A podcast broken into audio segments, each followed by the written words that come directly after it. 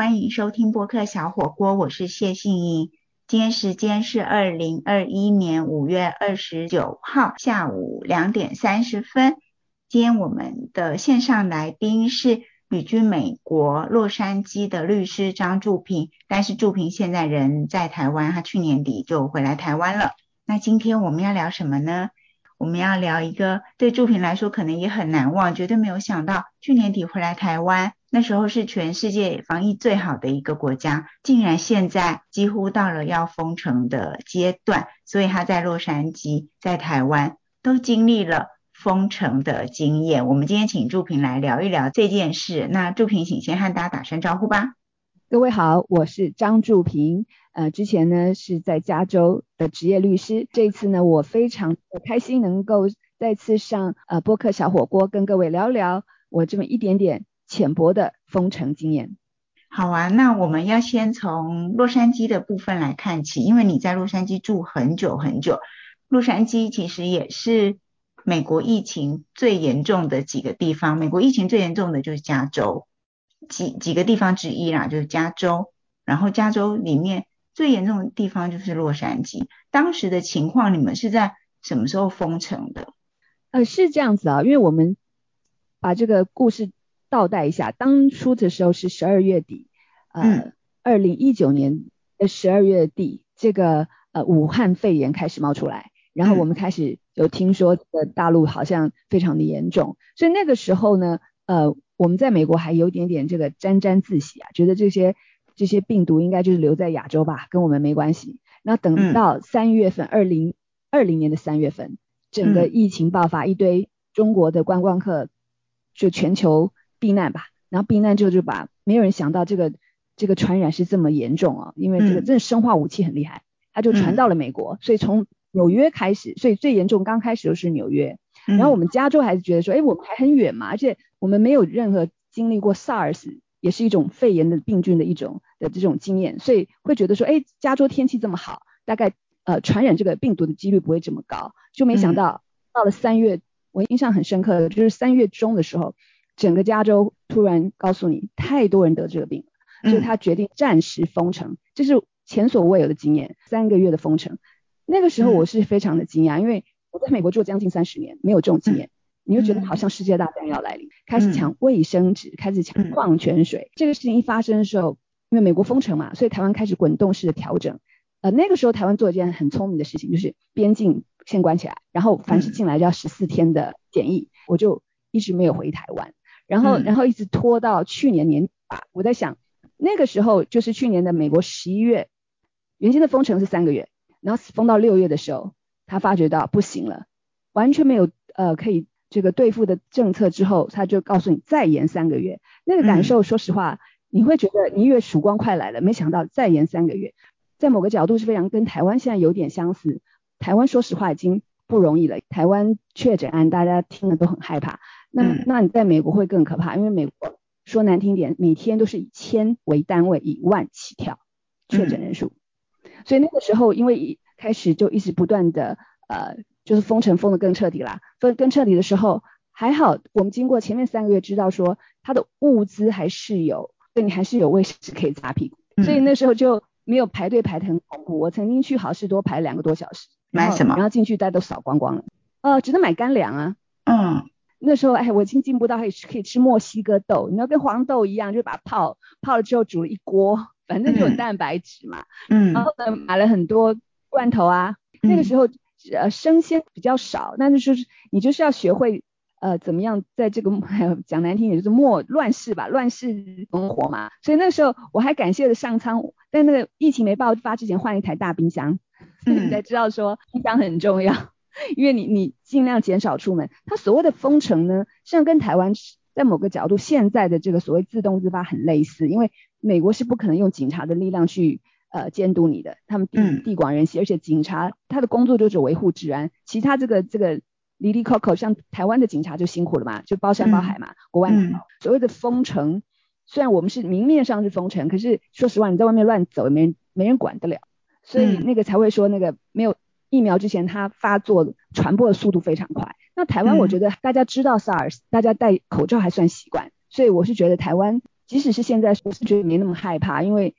美国就是管不了。但美国优点是人家的，哎，裁员族，科学家够厉害，所以他到了去年，在美国记得吧？美国大选嘛，十一月份，那个时候是他疫苗都做好了，所以他就等着川普投票日结束，他就他他对付川普吧。那那时候我来台湾的时候呢，我还轮不到我，因为我们不是那个第一线的，所以那时候他全部我的朋友是医生啊，或是护士之类的，通常都是都是第一线。那那个时候管得很严格，那时候本来我说像我们这所谓的中产阶级中中年人吧，呃，可能要排到今的六七月，嗯，可是没想到说，哎，拜登上上上阵之后，美国太厉害了吧，所有的他，我知道你有看新闻嘛，他基本上就是超买嘛。然后他已经打到说，像现在，呃，凡是过了这个中年呢，中年就是指那个十六岁以上，十六岁以上六十五岁以下的人，就是他的 range 好大，中间，哎对，因为他六十五岁算算优先嘛，那六十五岁到五十岁中间也算一个坎，但是他在呃鼓励打的时候呢，嗯，基本上就是六十呃十六岁以上到五十五岁之间吧，他就算是最最后一批，但是最后一批他寄出非常多的。嗯，就是奖励，像譬如说像现在加州吧，但加州基本上打了超超过百分之四十了，然后基本上就是呃什么疫苗任你选，嗯嗯，就是他每个点都会标示，甚至连什么好事多就希望你买东西顺便打一针。那谁帮你打呢？好事多的店员也要学会打疫苗吗？因为好事多本身有药房啊。哦，对对，所以有药剂师。嗯，那那药剂师他本来就有打流感啊。所以他现在讲的像一般的药房都可以，因为他的确，当然他没有很多人嘛，但是他本来就有调药，药剂师可以打，他不一定要护士啊。对对对对。真应该。台湾的药剂师可以打吗？呃，我不知道你们受训练啊。我也不知道。那但是美国是这样，美国不见得是护理师吧？那像像加州哈，呃，也宣布了打疫苗抽现金奖，就是怎么讲嘞？就是大家听了难怪要组团去打。呃，基本上是六月四号、六月十一号，他要抽三十个人，一个人五万美金。然后六月十五号呢，他抽十个人，一个人是一百五十万美金。所以呢，从现在开始呢，呃，你现在去打啊，前面的前两百万的人打，一人给一张五十块 gift card，就是礼卡，你就可以拿这卡去买机。那之前已经打过，就在这个消息宣布出来抽奖之前打过的人呢，你就自动会有抽奖的资格，你只是没有拿到那个现金奖五十块。嗯，所以真的寄出很多措施，鼓励大家赶快去打。对，而且每周不一样啊，有的周甚至我还看一个很很妙的新闻，说那周打完之后呢，如果是年轻人呢，还会帮你加入那个美国这个叫什么，要配自动配对吧？就像是这个交友网站，你就可以看另外一个人也是一个你有打过的时候，你看看，哎，可不可以结成那个不能说连理啊，但是找到聊天的伴，就是这样。哦，所以就是打疫苗还可以兼做红娘。哎，对呀，因为你是对方也是打过的啊。对，就是打过的跟打过的彼此交往，对不对？这样就是有个基本的信任在。哎，对，而且是州州政府帮你呃加入的哦。然后呃每个州，因为他想不同的点子嘛，我觉得挺有创意的。嗯嗯，像那个你刚刚提到说加州现在已经打了大概百分之四十哈。对，其实我有看一个比较精准的数字，就是加州四千万人口里面啊，现在已经。打了三千六百多万剂的疫苗，完整接种就是打两剂的，就是已经一千五百多万，占了百分之四十，是完整接种的哦。那最严重的时候就去年大概六七月的时候，一直呃三月开始封城，到六月不行，又延到九月。那最严重的时候，加州总共到目前为止有三百七十五万人确诊，那有六万多个人死亡，但是经过了。开始施打疫苗到现在也不过几个月，现在加州六月十五号就要全部解封了。对，我觉得真的很羡慕哎。是，而且说实话，这是付出惨痛的代价。希望台湾没有不需要付出这么多代价。因为刚才呃，信在问我说，哎，这个就是我的感受，在美国封城这么久的感受，尤其是在医疗方面，那个时候封城的时候，呃。所有的所谓非常规的手术跟检查通通停下来。那那时候非常规是包括所有的癌症手术。所以说，嗯，曾经我看到这个英国、欧洲也是这样的方法。所以英国的那时候半年前吧，疫苗刚刚出来开始打，然后这个英国的一个卫生部的官员就是什么什么爵士啊，他们是叫爵士，就是这个很厉害的人，他就说了一句话，他说他们预估在疫情结束以后。在光是英国可能有二十万的人会因为癌症没有受到治疗，或是被延误而发生死亡这些可能性。那那时候我还不太懂，说什么没有。可是等到我现在回台湾，呃，我听到我的朋友，譬如说，啊，他我有个好朋友，他就是妈妈刚好年纪大了嘛，哈，刚好要开个类似像像疝气这样的手术。但疝气说实话好像不是那么紧急，但是对于老人家来讲，呃，也也怕说万一拖久了可能会有些呃危险的地方，譬如说会就是严重化变成腹膜炎，所以还是要开这个刀。但是现在就是都停下来啦，嗯，正在治疗，好像有继续让你治疗，但是如果是新的病人刚刚被诊断出来的，就是要等。嗯，那至于等到什么时候，嗯，就不知道了。所以事实上才会说为什么他的门诊没有停。所以如果你除了这个新冠肺炎，大家害怕去医院。希望尽量不要造成群聚。可是我在想，如果你真的有很不舒服，不是新冠肺炎的问题，你还是要去寻找医生来治疗，而不是在家里拖，这样对你也不是很好的事。因为在美国就造成很大的问题。所以其实看起来就是因为疫苗打得够多，然后疫情才能够有效的控制嘛。美国就是最好的借鉴。对，目前为止是这样。因为那个时候我们也很慌乱啊，因为觉得说，难道没有别的办法吗？我上次有提过，美国的这个疫苗啊，不是疫苗，美国的口罩是算是低科技 low tech，所以我们本土是没有厂的，没有在做的。我那时候我们自己根本买不到，然后只能他就他一直劝告你说去带布的嘛，连那个呃医疗口罩都会有这个这个还是会被传染的这个可能性，因为你会有漏洞，所以那个布的那个呃影响会更大。所以说实话，有戴没戴，实际上好像才会传染那么快。嗯嗯。像我刚刚提的那个加州的解封啊，就是六月十五号，就是不用再戴口罩了，然后也解除社交距离了。白宫其实是宣布说，希望可以在国庆日之前，就是呃达到群体免疫。那现在统计上来看，或是一些报道上来看，要群体免疫大概要有七成的人都打嘛。那美国全国的施打率，其实加州就是蛮好的。sample 就差不多就是加州的，也是四成左右都已经完全接种了，然后有大概一半已经至少接种过一剂了。台湾目前施打疫苗的状况真的很少，比例也低，然后购买疫苗又蛮蛮多困难的。希望现在有渐渐看到曙光，不然我们从别人的经验里头学到说打疫苗是最重要，但事实上。我们可能没有那么多，所以就没办法打那么快，没办法打那么多人。那学到经验又没有办法有效运用，那怎么办？受限于各种条件。对啊，那你现在去年回来的时候，没有想到待了半年、半年多，会在经历到台湾几乎跟洛杉矶当时的情况很类似。是，所以这次来学到两件事。第一件事，人生就是无常，嗯，从来不晓得说，哎。这个事情会发生，但是我又往好处想，嗯，就是要往好处想，想什么呢？第一个，我们也享受了一年多的自由，对，这个国外人家已经受苦那一年嘛，我们都没有哎，然后呢，我现在讲在台湾嘛，对，那你说现在好像感觉上就觉得人心惶惶，然后突然之间大家都所谓的叫做 soft lockdown，绝对的封城，软封城，嗯，假使这个软封城是要在持续。呃，呸呸呸，我不是这一说唱衰，但是有可能会持续，不是只是几个礼拜，可能要几个月，直到这个我们的疫苗能够，不管是国外进来的还是台湾自己呃制作出来的，然后可以可以让大家打得到，可能要一段时间的时候，那。大家真的就是要在家里学会怎么自处吧。我觉得我在美国封城了将近一年的感受就是，第一个跟学会跟家人相处，哈，因为以前你可能话不投机，你就大家去外面鸟兽散，可现在因为大家都在家里，所以呢你就学会家人怎么相处，然后呢学会怎么整理家务，跟学会怎么做菜。因为呃你知道大家即使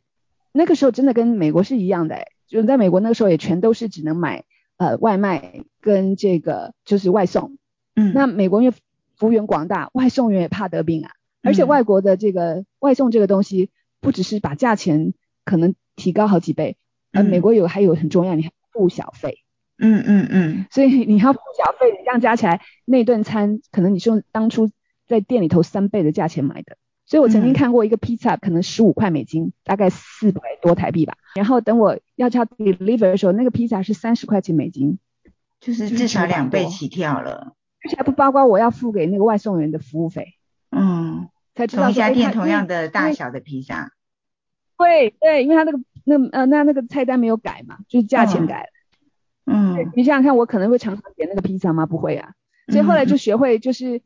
家里就哎，就是开始会去买很多这个呃，因为后来物资的确是充足的，所以就会买很多在家里 DIY。所以这就是必须要调试的。然后久了也还好，怎么讲呢？就是所以那阵子美国的去年呢，流浪狗、流浪猫全部被领光了。嗯，因为大家都很无聊。所以那那去年的那个，哎，这真是一个有意思的现象。哎，对，所以所以动物的收收容所全部都缺货，但是他们也是在呼吁说，那等到这疫情结束了，然后大家可以回回去上班了，会不会拿回来退？嗯，因为那时候你就不需要那狗在家里了，不需要那猫在家里了。所以打完疫苗之后，在美国这个会不会有宠物收容所又爆满的情况？然后大家不再需要陪伴，可以自己出去放飞了，就又把宠物送回收容所。这倒是一个要担心，就很怕这样。对，那可能什么时候才知道呢？要到今年七八月以后，九月美国的大学所有的地方正式开学，嗯，通通回校园，嗯嗯。所以当小孩不在家里的时候，你才能够显现出来那个，就是家里如果也开始就是像台湾一样在家工作，因为这个整个疫情影响了所有的这个工作的生态，所以一年多大家已经都习惯了。都在家里工作，甚至有很多公司甚至说，如果即使是开放，他有很多可能二十三十趴的人，他才让你在家里做。嗯嗯。所以可能孩子会有需要宠物的时候，但是我我所知道就是九月以后吧，因为他六月十五号开封嘛，他是要迎接七月四号那个国的独国庆呃独立纪念。对对对，就国庆日，然后大家 Party Day。嗯。对，所以等到那个时候之后，基本上八月以后，所有的学校都就让你回去了，所以有非常多的。我所知道，在台湾，呃，来台湾 long stay 的这些家属跟这个小孩吧，是呢，都会赶在八月回美国了。嗯，留在台湾，如果是在美国上课的话，他现在是日夜颠上网课嘛？对对。但是现在而且那个效果也不见得开放，那没有选择啊，因为回你回美国也一样做网课啊。对，但是现在九月开始正式上学，全部开放啊。对啊，重新回到校园，你看美国有那么多历史悠久又漂亮的。校园像加州有 U C Berkeley 啊，然后东岸有 Harvard 啊，还有 Yale，都是非常漂亮、非常经典的校园。你怎么能够就在线上，然后你就是这样念那个学校，不太可行了吗？你完全没有在那个环境里头感受到。非常恭喜美国的学生孩子们，终于可以回到学校了。我觉得美国不只是学校漂亮吧，呃，基本上就没有办法比较，因为人家是那种百年老店嘛。那再加上我自己感受是最重要，就是人跟人之间的连接。不要说人脉了，你就是要学会怎么跟别人相处嘛。对于学生来讲，我真的觉得回到校园真的是一件很棒的事情。对啊，除了那个学校的气氛，然后学术环境，然后实验室，还有学校的各种的资源，当然最重要的资源就是同学跟老师。对，但是我在想呢，台湾。就是要有点耐心，因为不管蓝绿哦，基本上台湾是在一个非常艰难的环境下。然后在这样的环境下的时候，我说句老实话，真的不要不要笑想哪个国家是你的友邦，因为不管哪个有没有跟你签约的这个国家，在面临生死存亡的关头，所有的国家都是以他们自己人民的利益为最高指导原则。当然，当然，一定是他们先顾好了，然后才会哎有机会施舍到别人家的门口。所以永远都是自己国家利益优先呐。对对对，所以大家千万不要管哪个政党，不要看说我们跟谁这个这边拍照啊，那边捐的，世上哪个国家都一样。所以我会觉得台湾真的需要呃就是要自立自强，但是也没有到绝望的关头。为什么？因为你想想看，为什么我们要拯救别国的难民？因为我们还是个地球村嘛。因为细菌是没有边境的。对啊，病毒不会认国界，不会认你的政治立场，不会认你是哪一国人、哪一个种族的人。对，所以你像为什么大家不能够放任印度去死？因为你要知道，就是国家都是连在一起，你不要想说啊，我们就不要理印度啦，看他管他们怎么样，那个都是会传的。那我相信台湾可能就要苦个一阵子，然后呃，疫苗会生出来的，只是速度快与慢。嗯，那中间台湾是台湾的辛苦，真的。可能还要一些时间啦，那当然我们也没有专业的判断来说要多久。不过就到今天五月二十九号，刚刚下午两点钟，指挥中心公布说，到目前为止，已经台湾有七千八百零六个确诊的，那境外是一千一百三十几个。本土的就是有六千六百多个，那当然还有一些什么敦木剑啊，一些还在调查中的。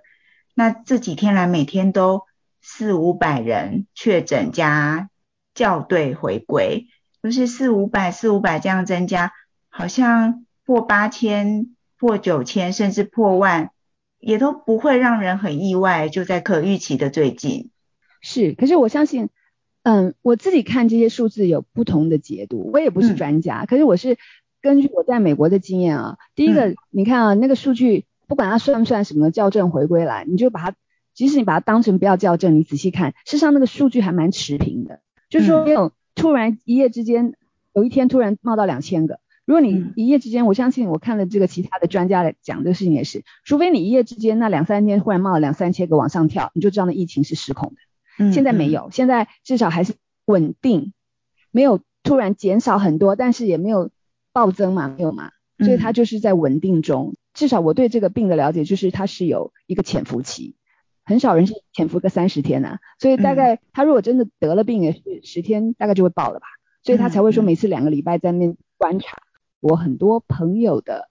呃小孩啊，爸爸妈妈或是爷爷奶奶都这个病。然后，然后他们的经验就是，美国是整个医疗爆量，再加上美国的医师，我每次说要说的，他们是尊重医师的生命，所以呢，医生也是老公，他不让那么多。如果你是非这个专业，他不会让你到第一线去。所以美国的医生就是他的医疗的那个量能更低了嘛。所以当有人生病的时候，他的 SOP 跟台湾不一样，他的 SOP 是你也不用测，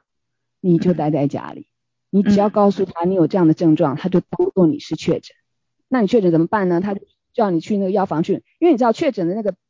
一开始的那个轻重的病情跟成药就是讲跟感冒差不多吧，嗯，就肌肉酸痛啊，什么咳嗽之类的，然后发点烧啊，他就会叫你去买成药，然后在家里多喝水，然后就休息个两礼拜。我碰过不少朋友家的家人得了这个病之后，他们还怎么知道的呢？就是发觉到一个礼拜以后连嗅觉都没有了，那绝绝对是。可是他会叫你不要来医院，他因为你来医院所谓确诊，他不能够收治你，他没有床。然后你还没有要死，所以才会说，因为他没有办法收，他那个那个时候是整个医院爆量的，所以他那时候听起来很残忍，他就叫你在家里休息。那我碰过像我的钢琴老师的爸爸妈妈，他们大概快七十吧，然后他们就是在家里痛苦了一个月，嗯，然后告诉他就告诉他女儿说，他觉得他每天晚上都没办法睡，好像都快不能呼吸了。可是